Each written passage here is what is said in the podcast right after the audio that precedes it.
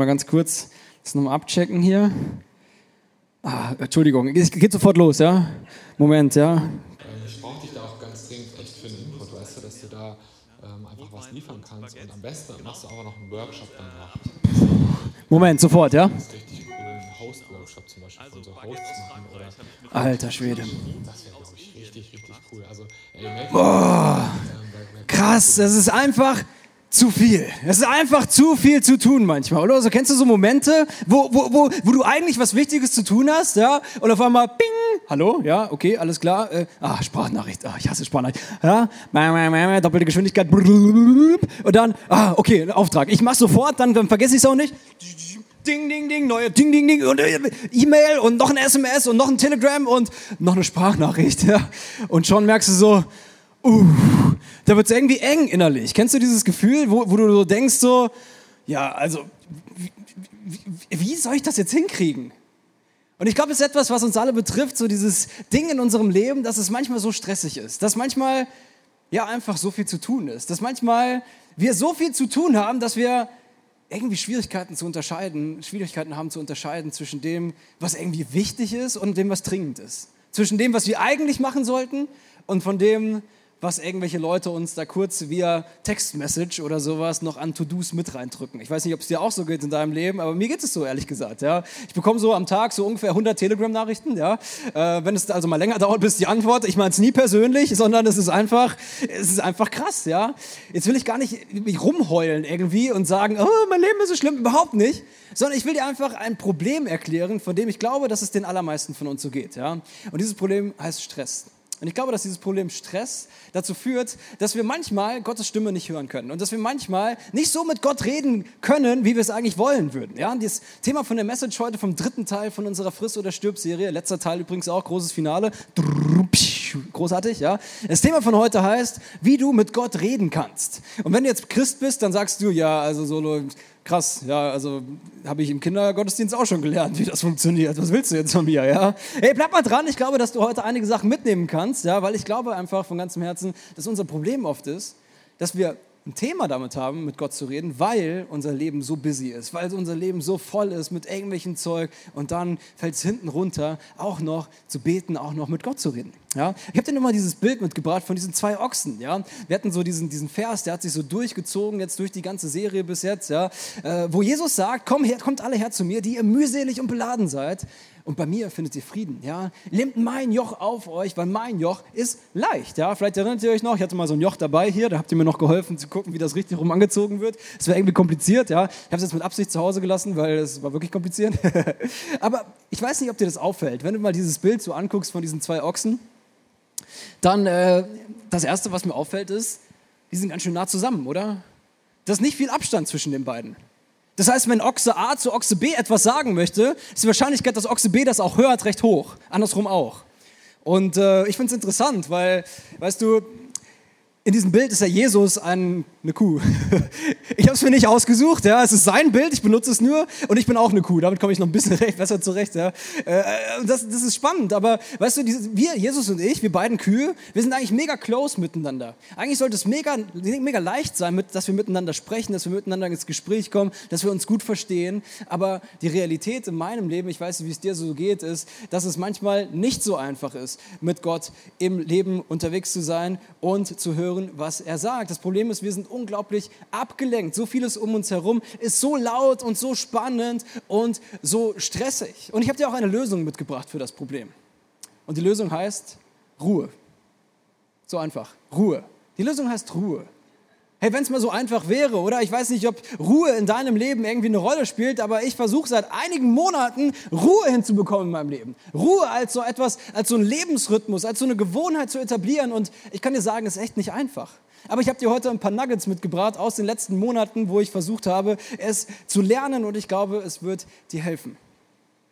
Vielleicht ist es bei dir auch so, dass wenn du auf Leute zugehst, ja, egal auf eine Arbeitsstelle oder wenn du deinen Großcousin mal wieder triffst, irgendwo im Internet oder so, keine Ahnung, ja, und dann, dann fragst du so, hey, wie geht's dir? Und die Antwort ist ja meistens, ja, eigentlich grundsätzlich gut, aber ist gerade sehr stressig, oder?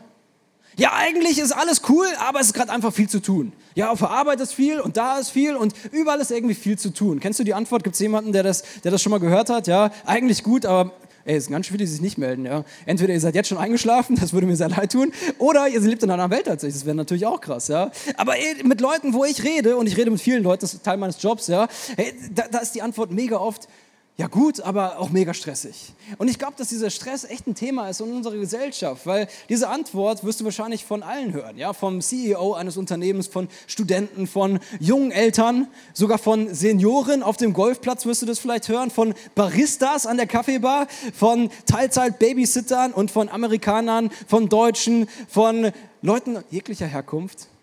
Ist egal, wo du herkommst oder was du machst. Wahrscheinlich ist die Antwort so ungefähr. Ja, ist gut, Grundsätzlich mal, ja, aber es ist einfach mega viel zu tun.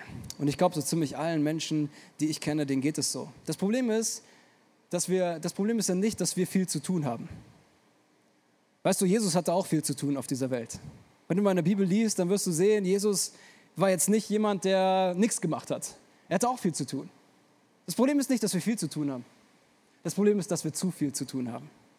Das Problem mit dem Stress ist nicht, dass wir viel zu tun haben. Das Problem mit dem Stress ist, dass wir zu viel zu tun haben in unserem Alltag. Und das ist ein Phänomen, was, was einfach mega verbreitet ist. Ich habe dir eine Studie mal mitgebracht. Ja, da gibt es viele Studien zu. Eine habe ich mal gelesen, zumindest auszugsweise. Das ist eine Studie von der Charleston Southern University äh, von so einem Typen, der ist Michael Zigarelli und der hat so ein Ding rausgebracht, das heißt A Five Years Worldwide Study on Christians. Und er sagt folgendes, ja, es mag sein, dass erstens, ja, kannst hinter mir mitlesen, dass erstens die Christen sich an eine Kultur der Geschäftigkeit, Hektik und Überlastung anpassen.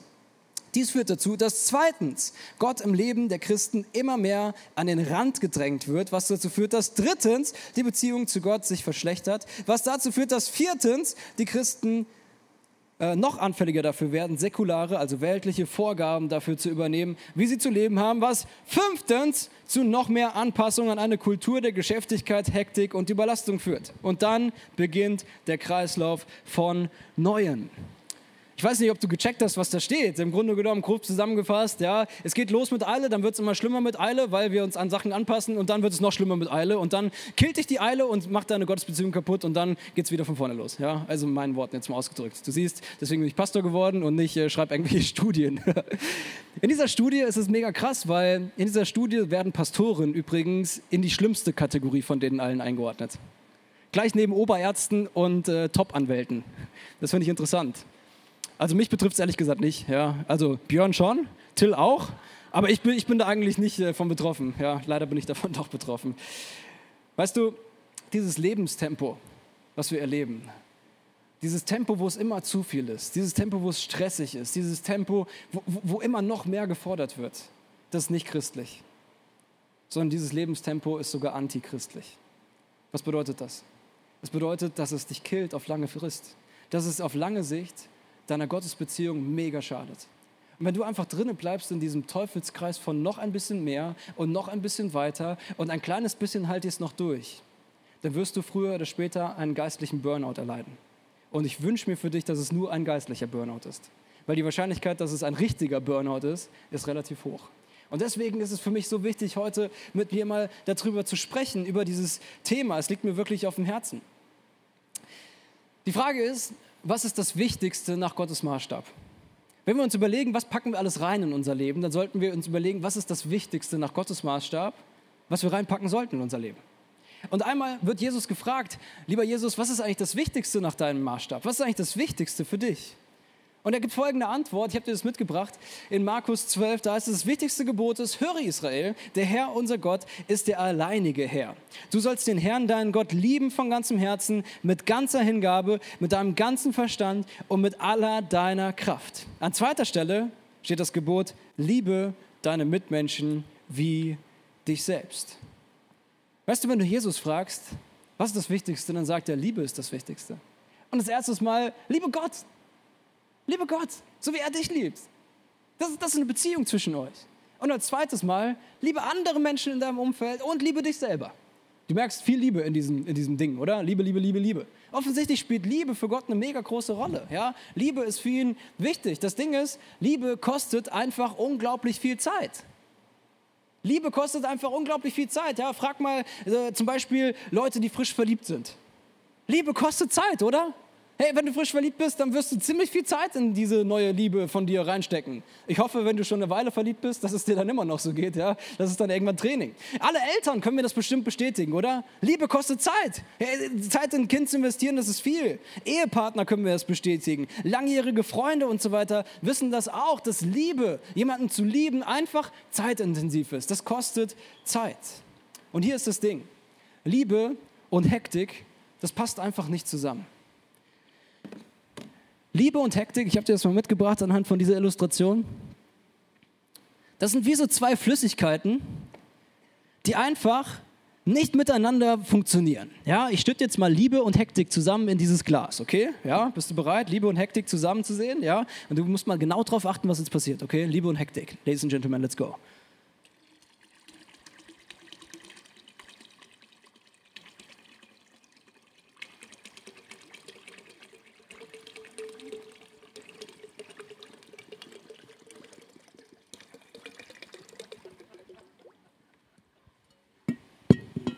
So, Liebe und Hektik, was man sieht, ist erstmal, es ein ganz schönes Durcheinander, oder?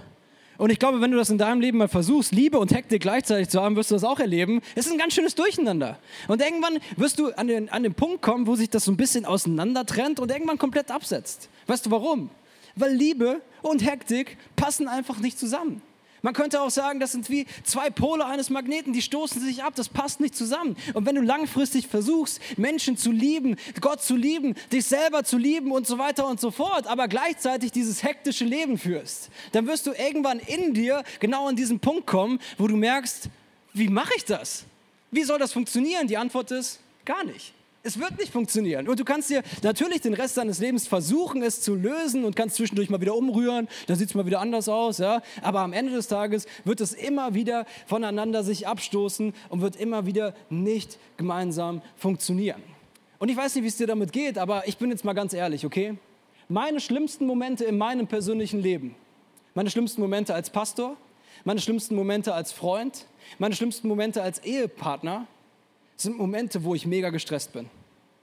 Das sind Momente, wo, wo, wo ich zu spät komme zum Termin. Ich hasse es, zu spät zum Termin zu fahren. Ganz ehrlich. Dann bin ich im Auto, Frankfurt, ich habe viele Termine in Frankfurt. Ich hasse es, nach Frankfurt zu fahren, ehrlich. Ich finde Frankfurt cool, ja, die Leute da mag ich gerne. Aber Autofahren in Frankfurt, ich habe es eine Weile mit dem Zug probiert, es funktioniert noch schlechter, kann ich dir sagen. Ja? Echt, also, okay, äh, ist nicht meine Frustabladestelle hier, aber was ich dir sagen will, ist einfach, weißt du, da bin ich im Auto und ich fahre nach Frankfurt rein, Stau, wie immer. Okay, ich habe schon mit 10 Minuten Stau gerechnet, heute dauert es 20 Minuten. Und dann bin ich im Auto und ich sehe, okay, vor drei Minuten hat mein Meeting begonnen. Ab dem Moment wird mein Stresslevel tendenziell von Minute zu Minute um 200 Prozent erhöht. Und dann finde ich keinen Parkplatz. Und ich kann dir sagen, wenn dann noch auf der Straße irgendwie jemand mich nach einem Euro anbettelt, uff, das ist nicht mein bester Moment. Vielleicht kennst du so Momente, wo, wo deine To-Do-Liste, die eh schon super voll ist, du so langsam so gegen 17 Uhr merkst, ey, das werde ich nie im Leben heute noch abgearbeitet bekommen. Und die Punkte, die du vielleicht noch rausballern kannst, wow, es tut mir für deine Kollegen wirklich leid, dass sie dich in so einem Moment erleben müssen. Vielleicht kennst du so Momente, das sind für mich die schlimmsten, ehrlich gesagt. Ja. Wir wollen los zu einem Termin und dann plane ich mir extra schon ein, wir fahren zehn Minuten früher los. Ein bisschen früher da sein ist nicht so schlimm. Und notfalls fahren wir nochmal um den Block, oder? Hm. Und dann Oh Mist, wir haben noch das vergessen. Komm, das müssen wir noch eben machen. Der Müll muss noch raus, sonst fängt er an zu stinken. Und äh, hast du das Geschenk eingepackt? Oh nee, ich habe ich hab's Geschenk gar nicht gekauft. Oh nein. Und dann nochmal schnell los und dann, oh nein, auf dem Weg fällt mir ein, ich habe das und das zu Hause vergessen. Nochmal schnell umdrehen. Und dann merke ich, ach du meine Güte, da kommt so ein Stress hoch. Und das sind Momente, da ist in meinem Leben keine Liebe da. Sondern das, was ich versprühe in diesen Momenten meines Lebens, ist nicht Liebe, sondern es ist sowas wie Wut, es ist sowas wie Zorn, das ist sowas wie Negativität, das ist sowas wie Rumgegrummel und äh. Ich weiß nicht, ob du solche Momente in deinem Leben auch hast. Die Wahrscheinlichkeit ist relativ hoch, ehrlich gesagt. Warum erzähle ich dir das? Ich möchte einfach, dass du wirklich verstehst, dass, dass Ruhelosigkeit, dass Stress und Liebe einfach nicht miteinander vereinbar sind in deinem Leben und es zeigt sich in Situationen wie diesen. Weißt du, ich finde es mega interessant, dass es dieses, diesen, diesen, diesen Spruch gibt, den man so sagt. Jemand geht mit Gott. Hast du schon mal gehört? Jemand geht mit Gott. Hat das schon mal jemand gehört von euch? Ja, ein paar Leute. Jemand wandelt mit Gott, sagt man auch, oder? Das ist so. Oh. Ja, jemand wandelt mit Gott. Weißt du, was ich noch nie gehört habe? Jemand rennt mit Gott. Das sagt man einfach nicht. Und ich glaube, es liegt daran, dass es einfach nicht funktioniert. Ja? Warum? Weil Gott nicht rennt. Gott hat es nicht eilig. Gott ist nicht gestresst. Er ist nicht so, äh, okay, du kannst jetzt noch mal kurz mit mir reden, Gebet ist okay, aber du, ich muss wirklich los. Wenn du es schaffst, dann, dann komm doch einfach mit. So ist Gott nicht. Hey, mit Gott kann man laufen und mit Gott muss man nicht rennen. Und ich glaube einfach, dass es in unserer Gesellschaft eine Pandemie gibt. Und ich meine nicht Coronavirus, auch eine Pandemie gibt es auch. Aber die Pandemie, von der ich jetzt erzählen möchte, die gibt es schon viel, viel länger auf diesem Planeten. Und sie, hat, sie, sie ist viel, viel versteckter aber gleichzeitig mega destruktiv. Es ist eine Pandemie, es handelt sich um eine Krankheit, die schon so ungefähr seit den 1950er Jahren erforscht wird. Und diese Krankheit heißt auf Englisch Hurry Sickness, auf Deutsch die Stresskrankheit oder anders übersetzt die Managerkrankheit. Ja? Und ich habe dir heute zehn Symptome mitgebracht, okay? Zehn Symptome von dieser Stresskrankheit und ich werde sie dir jetzt alle mal vorstellen. Und die Challenge für dich ist, schätze dich doch mal selber ein, bei wie viel von diesen zehn Punkten du einen Haken setzen würdest und sagen würdest, yes, Mist, das ist in meinem Leben auch der Fall. Okay? Also, Selbsttest, kurz ein bisschen unangenehm, aber mach's mal mit. Ja? Also, erstes Symptom ist Reizbarkeit. Reizbarkeit. Das bedeutet, du wirst schnell wütend, du wirst schnell frustriert oder gereizt. Und wenn du dich jetzt mal selbst analysierst, dann gebe ich dir einen guten Tipp. Überleg jetzt mal nicht, wie du mit deinen Arbeitskollegen so unterwegs bist, sondern überleg mal, wie du mit deiner Family unterwegs bist. Wie bist du denn mit deinen Kids? Wie bist du mit deinem Ehepartner? Wie bist du mit deinem Freund, deiner Freundin, mit wem auch immer, mit Leuten, die einfach dir mega nahestehen? Bist du mit denen gereizt, frustriert oder wütend? Die zweite, das zweite Symptom ist Überempfindlichkeit. Ja, das sind so Momente, wo so eine kleine Bemerkung kommt, so eine kleine E-Mail kommt, ein kleiner Spruch und das reicht dann schon aus, um dich völlig aus der Fassung zu bringen. Und das aus der Fassung bringen, das kann sich mega unterschiedlich äußern. Zum Beispiel in Wut, in so einer Erbsenzählerei, plötzlich meine ich sehr genau mit allem, ja, in Angst, oder einfach nur in Müdigkeit. Das dritte Symptom ist Ruhelosigkeit. Wenn du mal abschalten willst, dann gelingt es dir einfach nicht. Du probierst mal früher ins Bett zu gehen, aber du wälzt dich dann nur so hin und her und kannst einfach nicht einschlafen. Du probierst mal den Sabbat aus, aber das nervt dich dann total und langweilt dich und du sagst, Gott, ich verstehe das einfach überhaupt nicht, was soll das? Das vierte Symptom ist ein Workaholic-Dasein. Oder einfach nur nonstop aktiv sein, so kann man es auch nennen. Das bedeutet, du weißt nicht, wann du aufhören solltest. Ach komm, eine Stunde mache ich noch. Ach komm, einen Tag schaffe ich noch, eine Woche halte ich noch durch. Und das kann entweder in Karriere so sein, kannst die Berufs-, die Karriereleiter aufsteigen, kannst dich in deinem Job investieren. Es kann aber auch zu Hause zu sein. Zum Beispiel kann sich das in zwanghaften Putzen äußern oder sowas, ja? dass du einfach nicht aufhören kannst. Das fünfte ist Gefühllosigkeit. Das bedeutet, du hast keine Kapazitäten mehr, den Schmerz eines anderen zu fühlen oder den Schmerz in dir selbst zu fühlen. Wenn dich jemand fragt, wie geht's dir, dann weißt du eigentlich nicht so genau, was du antworten sollst und sagst dann wahrscheinlich, ein bisschen stressig, aber gut. Das sechste, das sechste Symptom heißt ungeordnete Prioritäten. Das bedeutet, du fühlst dich von deiner Identität und Berufung abgekoppelt. Dein Leben ist reaktiv und nicht proaktiv. Du findest, immer wieder, du findest dich immer wieder beim Dringenden und nicht beim Wichtigen. Das siebte Symptom heißt Vernachlässigung des Körpers. Oh, das wird jetzt hart. Das bedeutet, du hast keine Zeit für die grundlegenden Dinge des Lebens, wie zum Beispiel acht Stunden Schlaf. Acht Stunden? Solo? Ja, sechs Stunden? Nein, acht Stunden Schlaf. Tägliche Bewegung, gesundes Essen, wenig Genussmittel und unverplante Zeit.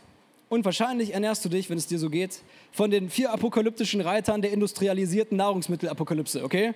Das ist Koffein, Zucker, verarbeitete Kohlenhydrate und Alkohol. Caipirinha hat drei davon und ich liebe Caipirinha, okay? Das achte ist Fluchtverhalten. Du bist zu müde, um etwas zu tun, was deiner Seele wirklich gut tut. Und deswegen landest du wieder bei Netflix, wieder bei Social Media, nach einem harten Arbeitstag wieder bei übermäßigem Essen, wieder bei Alkohol, ziehst dir wieder ein Porno rein oder bedienst dich wieder sonstigen kulturellen Rauschmitteln deiner Wahl, die halt irgendwie zur Verfügung stehen. Das neunte ist Vernachlässigung des geistlichen Lebens. Das bedeutet, die Dinge, die dir wirklich gut tun, fallen als erstes unter den Tisch.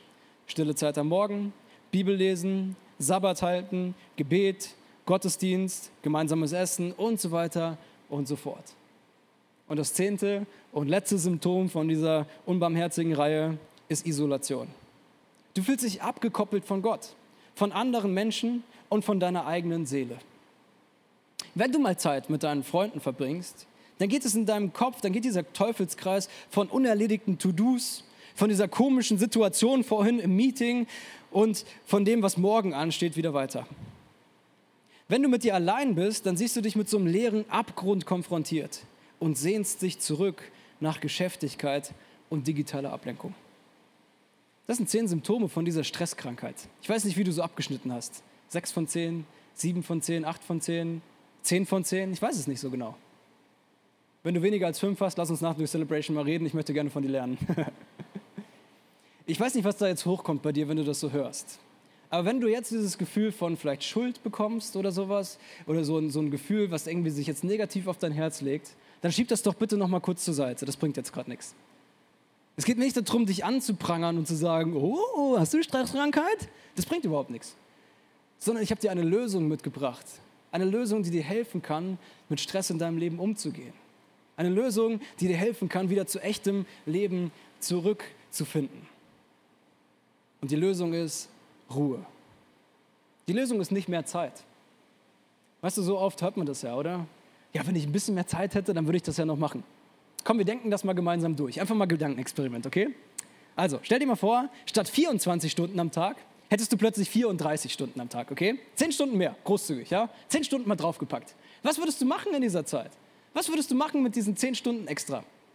Also, vielleicht würdest du sagen, 10 Stunden extra, dann schaffe ich es doch ins Fitnessstudio zu gehen. Ha! Nächsten Sommer, Sixpack, kriegen wir hin. Vielleicht sagst du, 10 Stunden extra, ich mache einen Kochkurs. Ich wollte schon immer gut kochen können, das machen wir jetzt. Hey, wenn ich schon mal einen Kochkurs gemacht habe, dann muss ich auch die Nachbarn von gegenüber einladen, weil die wollte ich eh schon mal kennenlernen. Und jetzt kann ich gut kochen, ein bisschen angeben, das kommt gut. Wenn du die Nachbarn von gegenüber mal da hattest, dann musst du auch die Nachbarn von da nebenan einladen, oder? Weil sonst ist ja mega unfair und, äh, und man muss ja irgendwie Gleichberechtigung haben. Vielleicht sagst du, boah, jetzt ist es gerade kalt geworden, ja. Ich könnte es noch schaffen, mir mit den 10 Stunden extra am Tag auch einen Weihnachtspulli schon mal zu stricken, oder? Und dieses Jahr bei der Ugly Weihnachtspulli Competition im Büro werde ich gewinnen mit meinem selbstgestrickten Pulli. Vielleicht sagst du auch was Vernünftiges und sagst, hey, mit 10 Stunden extra würde ich mehr Zeit mit meiner Family verbringen. Mega cool. Mit 10 Stunden extra würde ich mich ehrenamtlich engagieren. Würde ich doch mitmachen in der Kirche oder bei der Obdachlosenhilfe oder XYZ. Und schon merkst du, diese 10 Stunden sind schneller vor, als du dir vorstellen kannst. Ich glaube, diese Lösung ist nicht mehr Zeit, sondern die Lösung ist eine Umpriorisierung von dem, was in deinem Leben so los ist. Die Lösung ist nicht mehr Zeit, die Lösung ist Ruhe. Wie kann ich das schaffen? Wie kannst du das schaffen? Wie kann Ruhe Teil deines Lebens werden? Und da habe ich dir ein paar konkrete Tipps mitgebracht. Der erste Tipp heißt, pass auf mit dem Teil. Pass auf mit deinem Smartphone. Jeder von uns hat eins, wahrscheinlich in seiner linken Hosentasche, könnte auch in deiner Handtasche sein, keine Ahnung. Ja? Rechts Hosentasche gibt es auch ein paar, ja? meistens tragen links. Pass auf mit deinem Smartphone. Ich habe dir mal ein paar Zahlen mitgebracht, warum das so ein dickes Thema ist. Ja? Durchschnittlich verbringt ein Mensch 2000, geht ein Mensch 2617 Mal an sein Handy. 2617 Mal, das ist mega viel. Ich bin froh, wenn ich meine Bibel morgens einmal anfasse, okay? 2617 Mal. Durchschnittlich beträgt die Bildschirmzeit eines iPhone-Nutzers zweieinhalb Stunden. Bei ungefähr 76 Sitzungen am Tag. Das ist der Durchschnitt. Warum sage ich das? Weil Durchschnitt bedeutet, meine Oma ist da auch mit drin, okay? Bei Millennials kann man diese Zeiten ungefähr verdoppeln, um auf einen einigermaßen realistischen Wert zu kommen. 2617 mal 2 kann ich nicht im Kopf rechnen, aber es ist einfach mega, mega viel. Und ich glaube einfach, dass wenn du dir bewusst mal Zeiten einplanst, ohne dein Smartphone, alleine von dieser Sache schon mega einen Benefit merken wirst in deinem Leben. Ich habe gedacht, mach das seit einer Weile und ich kann dir sagen, es ist ein bisschen wie kalter Entzug. Es ist wirklich krass. Ich bin ohne mein Handy unterwegs und plötzlich vibriert es in meiner Tasche und ich mache so und ich merke, es ist überhaupt nicht da. Das ist mega krass, probier das mal aus, ja? Hey, manchmal, ich versuche einen Sabbat, ich erzähle gleich noch über Sabbat, versuche am Sabbat gar nicht mein Handy zu benutzen. Und ich muss mein Handy wegsperren, ausschalten und wegschließen, damit ich nicht aus Versehen doch wieder an mein Handy gehe, weil irgendeinen guten Grund werde ich auf jeden Fall finden. Hey, wenn du nur einigermaßen so abhängig nach deinem Smartphone bist wie ich, möchte ich dich einfach mal einladen, probier mal eine Weile ohne dein Smartphone unterwegs zu sein. Du musst ja nicht gleich den ganzen Tag machen. Aber plan dir doch mal morgens 20 Minuten beispielsweise ein. Oder abends eine Stunde, wo du einfach mal ohne Smartphone unterwegs bist. Ich sag dir, es wird dein Leben verändern, aber es ist auch nicht ganz easy. Ich habe dir heute fünf Tipps mitgebracht, fünf Lebensrhythmen von Jesus, wie er in seinem Leben Ruhe reinbringt. wie er Stress vermeidet in seinem Leben. Ich habe es eben schon gesagt, Gott ist nicht gestresst. Jesus ist nicht gestresst. Und wir haben den Vorteil, dass wir ein Buch haben namens Bibel, wo gleich viermal hintereinander so ziemlich das Gleiche steht, nämlich eine Biografie von Jesus. Weißt du, ich habe Freunde, die sind mega begeistert von der Biografie von Steve Jobs. Das ist der Typ, der iPhone da irgendwie rausgebracht hat oder so. Ja? Also der Anfang vom Bösen quasi. Und in dieser Biografie von Steve Jobs sind irgendwie ein paar coole Sachen drin. Ja? Und dann, dann, dann sagen Leute so, oh, ich glaube, ich brauche weniger Klamotten. Zum Beispiel ein schwarzer Rollkragenpullover, das würde mir eigentlich reichen, oder? Weil Steve Jobs hat es ja so gemacht. Bei dem hat es funktioniert, der wurde erfolgreich. Ein Rollkragenpullover, dann läuft es in meinem Leben auch. Kannst du ausprobieren, ja? Oder Steve Jobs, anderes, anderes Thema, hat nur einen Stuhl gehabt in seinem Wohnzimmer. Einen einzigen. Der war ein schöner Stuhl, aber nur einen. Ich bin mal gespannt, wenn ich demnächst bei irgendjemand zu euch zu Besuch komme und es steht nur ein Stuhl da.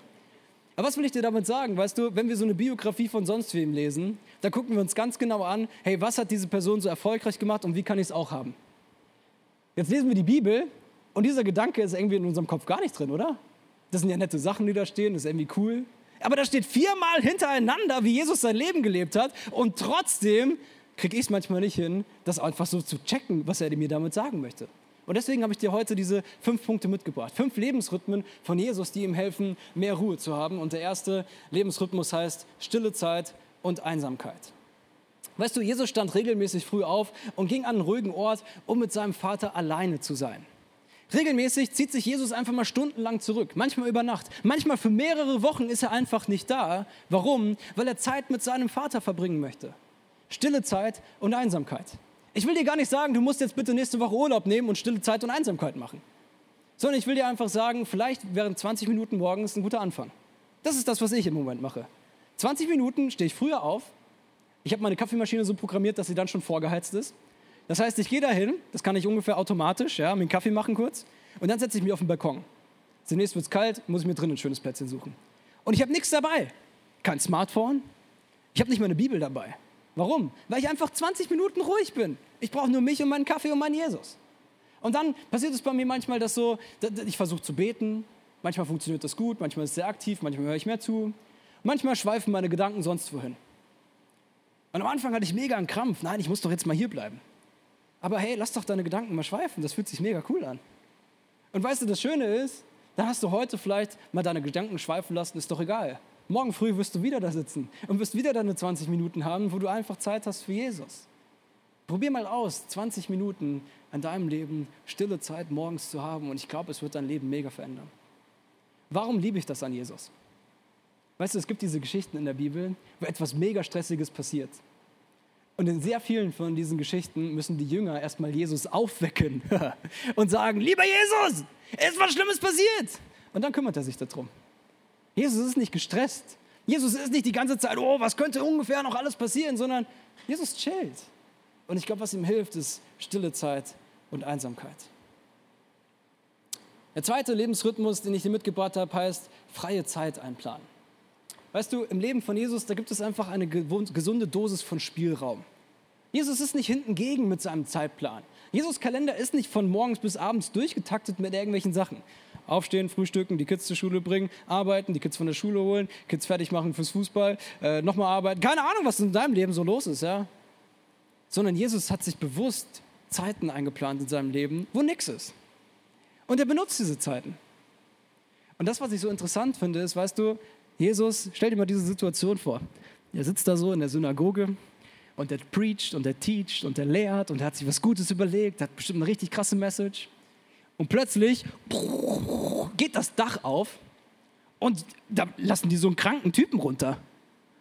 Und Jesus sagt nicht, hey Freunde, kannst du das vielleicht nachher machen? Ich habe eine geile Message hier am Start, okay, ich habe keine Zeit. Sondern Jesus sagt, hey, come on, ich habe Zeit dafür. Und er heilt diese Person. Und wenn du das mal nachliest in der Bibel, dann wirst du sehr relativ schnell merken, dass die allermeisten Wundergeschichten und Heilungsgeschichten von Jesus Geschichten sind, wo er unterbrochen wird bei etwas, was er eigentlich vorhatte. Und mega oft sind die Jünger mega pisst und sagen, hey, wie kannst du uns unterbrechen? Wir haben was Wichtiges vor. Und Jesus sagt, hey, nein, nein, nein, nein, ich habe Zeit. Die Frage ist, hast du Zeit? Gibt es Zeit in deinem Leben? Gibt es Zeit in deinem Leben, wo du einfach mal nichts machst? Und vielleicht ist dein Gedanke jetzt so, Solo, du bist Berufschrist, du wirst dafür bezahlt. Ist ja logisch, dass du dir das einplanen kannst. Weißt du, ich will dir einfach nur ganz kurz sagen, weißt du, ich habe Freunde, die sind Geschäftsführer. Ich habe Freunde, die sind Unternehmer. Ich habe Freunde, die sind Industriearbeiter. Ich habe Freunde, die stehen den ganzen Tag am Fließband. Und sie haben es geschafft, diese Zeiten in ihr Leben einzubauen. Ich könnte mir vorstellen, dass die Wahrscheinlichkeit, dass du es auch schaffst, relativ hoch ist. Und ich glaube, dass es dich mega entspannen wird, nicht immer hinten gegen zu sein, sondern Zeiten der Ruhe und Zeiten der Freiheit zu haben in deinem Kalender. Oh, der dritte Rhythmus ist mein Lieblingsrhythmus. Das dritte ist genießen. Im Leben von Jesus gibt es einfach Platz zum Genießen. Wusstest du, dass Genießen eine geistliche Übung ist? Genießen ist wie Fasten, wie Bibellesen, wie Beten. Genießen. Und Jesus genießt mega viel, ja. Also bei Jesus ist es so, er wird relativ häufig eingeladen zum Essen und so weiter und so fort. Und er nimmt eigentlich jede Gelegenheit wahr, um mit irgendwelchen Freunden eine Flasche Wein zu trinken und ein schönes, langes Abendessen zu essen. Und bei diesen Gelegenheiten, da entstehen diese tiefgründigen Gespräche über die Höhen und Tiefen des Lebens, die wir alle für unsere Seele einfach brauchen. Die Frage ist, gibt es Platz fürs Genießen in deinem Leben? Gibt es Platz, wo du einfach sagst, das gönne ich mir jetzt? Das, das, das mache ich jetzt mal. Als nächstes ist Sabbat. Jesus hat einmal die Woche nichts gemacht. Jesus hatte einen Tag die Woche, wo er einfach Ruhe hatte. Einen Tag runterkommen, einen Tag genießen, einen Tag Anbetung. Und zwar jede Woche. Und lass mich dir, ich will dir nicht zu nahe treten, aber wie sieht es aus in deinem Leben mit Sabbat? Wie sieht es aus in deinem Leben mit einem Ruhetag? Wie sieht es aus mit diesen, mit diesen Dingen in deinem Leben? Ich habe dir einen steilen Punkt mitgebracht, der ist sehr herausfordernd. Ja? Du wirst den Sabbat halten, so oder so. Du wirst den Sabbat halten, so oder so. Das steht nicht zur Diskussion. Das ist wie, als würdest du die Schwerkraft doof finden. Das ist dein Thema. Wenn du dir wünschen würdest, ich würde mir wünschen, dass die Steine eher nach oben fallen als nach unten, ja, okay, es wird sich nicht verändern. Wenn du dir wünschen würdest, Sabbat wäre anders, es wird sich nicht verändern. Es ist einfach so, wie diese Welt gemacht ist. Und Sabbat finde ich mega interessant, weißt du? Weil auf der einen Seite ist Sabbat wie eine Tafel Schokolade, die Gott dir jede Woche schenkt und sagt, bitteschön. Und zwar die gute Schokolade, Schweizer Schokolade, weißt du? Diese geile Schokolade. Und er schenkt dir diese Tafel Schokolade jede Woche. Du darfst sie einfach genießen, du darfst sie auspacken und du darfst sie dir gönnen. Ein Ruhetag die Woche. Gleichzeitig ist Sabbat auch ein Gebot. Wusstest du das? In den zehn Geboten steht auf einmal, du sollst den Ruhetag halten. Gleich neben, du sollst nicht töten, du sollst nicht lügen, du sollst keinen umbringen, steht da, einmal die Woche chillen. Und du denkst dir so, hä? Wie passt das zusammen? Ich will dir sagen, wie das zusammenpasst. Du wirst den Sabbat halten, so oder so. Du kannst es entweder halten als einen Tag für dich, wo du es genießen kannst, oder als etwas, wo du am Ende deinen Sabbat nachholen wirst mit Burnout, mit Depression, mit Abgeschlagenheit und mit Krankheit und was auch alles. Es ist einfach ein geistliches Gesetz, dass das passiert. Und ich will dir wirklich einfach ans Herz legen, fang an, es zu genießen. Es ist das Schönste von der Welt. Und ich wünsche mir das, dass wir eine Kirche von der Ruhe werden. Eine Kirche, wo es Zeit hat für, für sowas. Für die wirklich wichtigen Dinge im Leben. Und ich glaube, Ruhe ist wirklich was Wichtiges. Weißt du, Patti und ich und ein paar Leute, wir waren letztens in den USA. Und wir waren an einem Freitagabend in einer Kirche namens Gateway Church bei einem Sabbat-Service, Sabbat-Gottesdienst. Das war mega cool. Da, war, äh, da waren viele Leute, die waren so Juden, ja, und äh, trotzdem Christen. Das war spannend, ja. Und äh, am Anfang haben die so eine Kerzen angemacht und haben diese Torah vorgelesen auf Hebräisch. Keiner hat was verstanden, aber es war trotzdem irgendwie cool, ja. Und dann plötzlich haben die angefangen zu singen und das war mega cool. Und jedes Mal machen Paddy und ich, jetzt mega cheesy, ich weiß, freitagsabends machen wir uns so eine Kerze an. Einfach als Symbol für uns, jetzt ist Sabbat. Und meistens freitagsabends gibt es was richtig Geiles zu essen. Sowas wie Sushi oder sowas. Ja, wir gönnen uns einfach was Schönes, weil wir lieben das. Und dann schlafen wir am Samstag lange aus und so weiter und so fort, genießen einfach den Tag. Samstagabend, da tauchen wir wieder so auf aus dem Sabbat und äh, da gehe ich meistens die Message nochmal durch für heute und wir fangen wieder an mit unserem Lebensrhythmus. Aber Samstag ist frei. Und freitagsabends haben wir ein neues Ritual eingeführt, äh, was wir aus den USA gelernt haben. Weil diese Band in den USA, die hat immer so einen Song gesungen. Ja? Und dieser Song ging so. Shabbat Shalom, Shabbat Shalom, Shabbat, Shabbat, Shabbat, Shabbat Shalom. Und jetzt machen Paddy und ich das auch immer, ja? Wir sagen immer so, Kerze an, Shabbat Shalom und plötzlich fängt er an, Shabbat Shalom, Shabbat Shalom. Und jetzt hast du auch diesen Ohrwurm hoffentlich, ja? Weil nächste Woche Freitagabend, da wünsche ich mir, dass in deinem Wohnzimmer eine Kerze angeht oder vielleicht auch nicht, ja? Je nachdem, was zu dir passt. Und du anfängst das zu singen und zu genießen und sagst, hey, das mache ich, das probiere ich jetzt mal aus.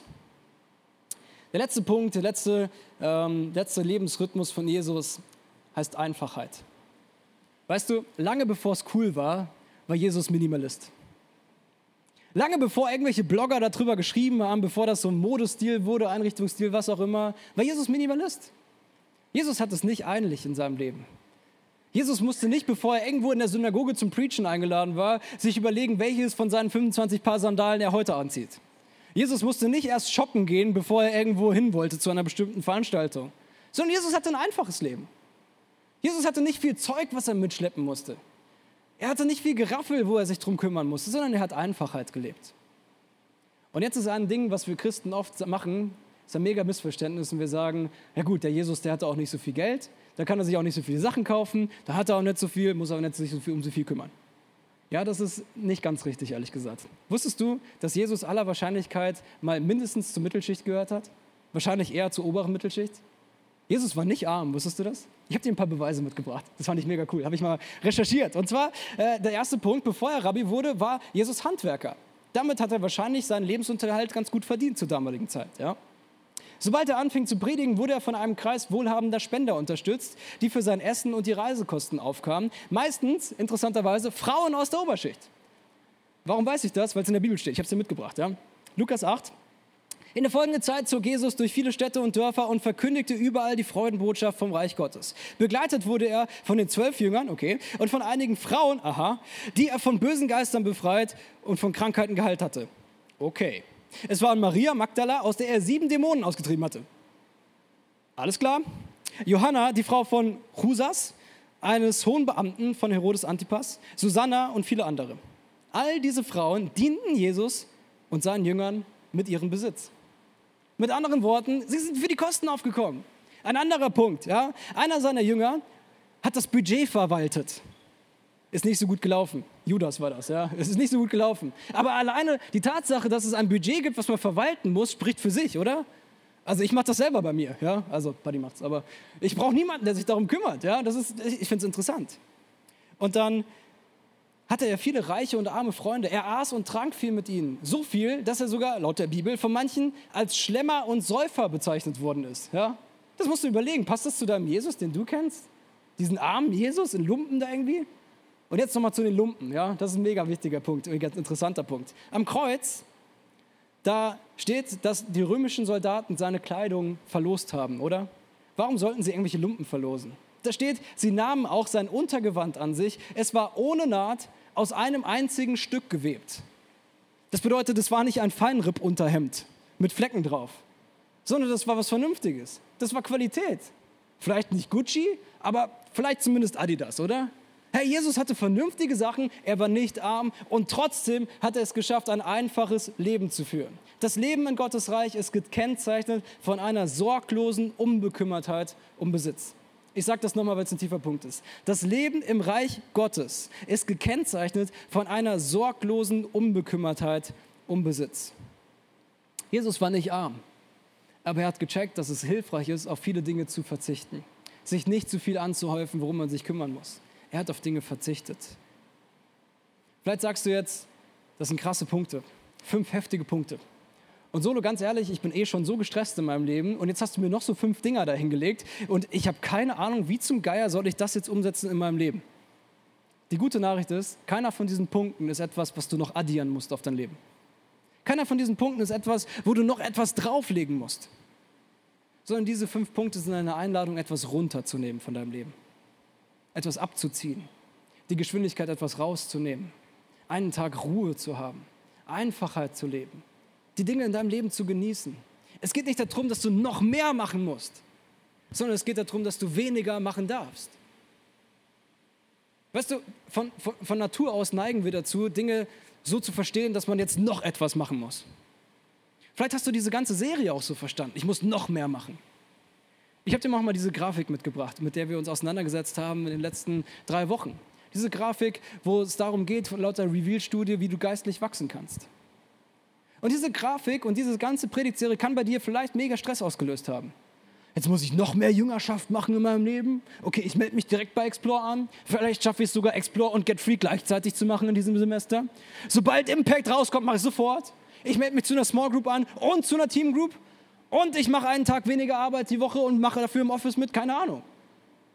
Hey, diese Serie soll dir nicht helfen, noch mehr Stress in deinem Leben zu haben. Sondern diese Serie soll dir helfen, geistlich zu wachsen. Es geht nicht darum, noch was draufzupacken. Es geht darum, etwas abzuziehen. Es geht darum, deine Prioritäten neu zu ordnen. Es geht darum, dass du nicht das, dem nachlaufen musst, wo du kein Leben findest, sondern dass du dem hinterherlaufen darfst, wo du auf jeden Fall Leben findest. So wie Jesus dir das verspricht in Johannes 10, Vers 10.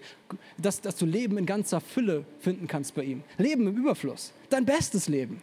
Das ist die Einladung, die dahinter steht.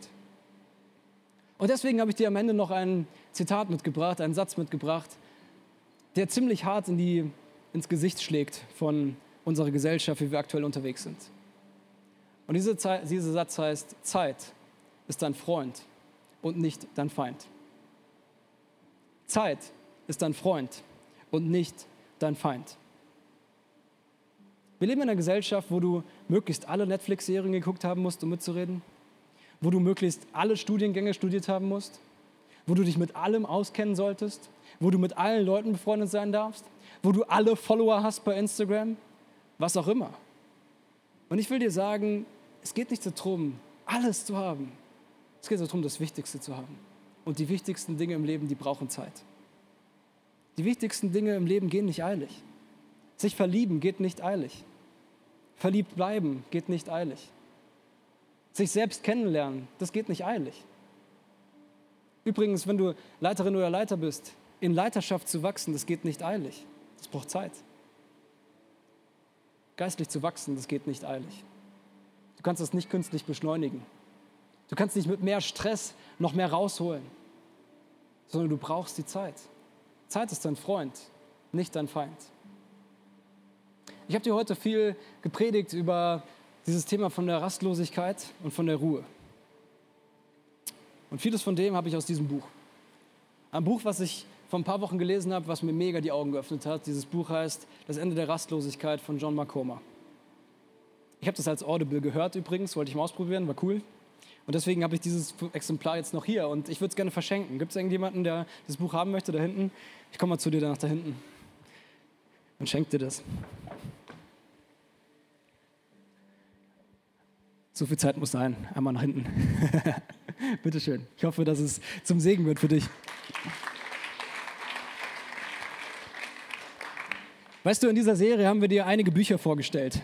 Und es liegt nicht daran, dass wir jetzt mit Amazon irgendwie eine Kooperation haben und äh, an jedem Buch, was du bestellst, Geld verdienen oder sowas, sondern es sind einfach alles Einladungen, die du annehmen kannst oder nicht annehmen kannst, um geistlich zu wachsen in deinem Leben.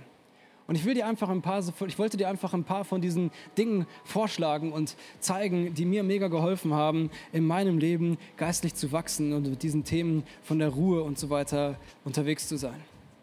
Weißt du, Zeit ist nicht dein Feind, Zeit ist dein Freund.